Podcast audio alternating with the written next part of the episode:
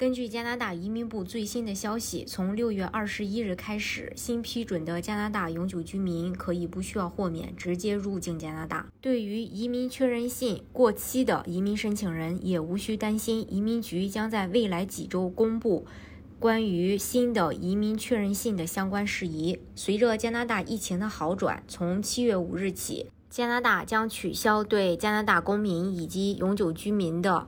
部分入境限制新规定从七月五日晚上十一点五十九分开始生效。根据规定，已经接种新冠疫苗的公民和永久居民无需自我隔离十四天，也无需入住检疫酒店。加拿大边境政策放宽后，新移民入境将能快速帮助加拿大的经济复苏。加拿大移民部长前段时间说，加拿大的发展以及经济复苏的关键绝对是移民。加拿大将继续依赖移民，这将成为经济驱动力以及我们未来政策的指南。加拿大的长期人口趋势并不会因冠状病毒而改变。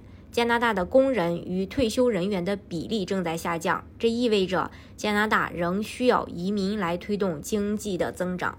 疫情使加拿大的经济陷入停滞状态。随着疫苗接种率的提高，加拿大各省正在分阶段的重启。经济将逐渐复苏，众多行业也都看到了漫长黑夜后的曙光。随之而来的将是一波招工潮。随着加拿大各省经济重启，正值用人之际，许多餐厅的老板都开始准备招人。就在大家都认为餐饮行业应聘者间的竞争将持续升温时，其实真正的情况却令人大跌眼镜。餐厅老板们正在召回员工时，发现很多前员工都不回来了。新员工的招聘也并没有想象中的那么顺利。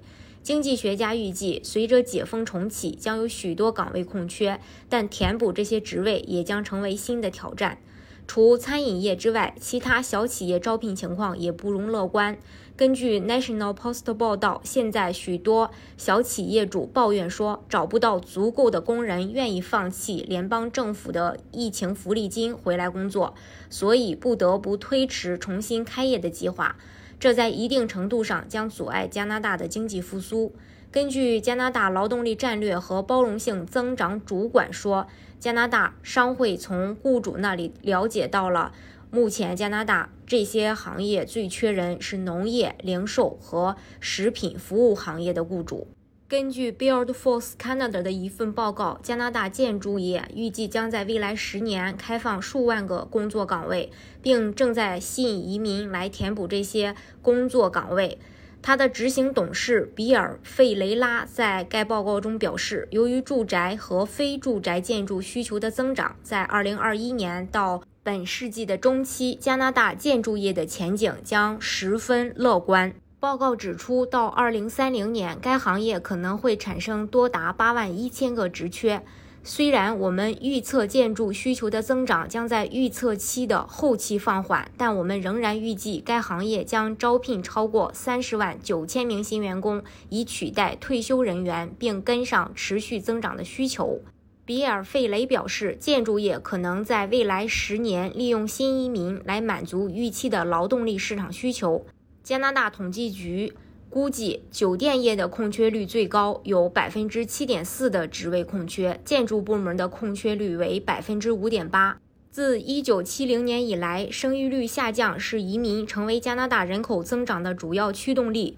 温哥华商业一月份中的专栏中，米瑟姆写道：“随着加拿大人口持续老龄化，加拿大对移民的依赖只会有增无减，尤其是在国内劳动力人数无法跟上劳动力需求的行业。为了缓解用工荒，移民是先行。加拿大移民局打算在未来三年吸纳一百二十三万新移民，而今年的移民目标是四十点一万。”今年早些时候，移民部长表示，他有信心政府能够实现这些目标。加拿大目前正处于大量职位空缺阶段，为填补大量市场空缺，接下来加拿大势必会将重心放在雇主担保移民上。雇主担保移民比较适合国内的大部分申请人，申请门槛低，办理费用不高，审理速度快，对于中产阶层来说是一个很好的选择。目前加拿大最常见的雇主担保移民。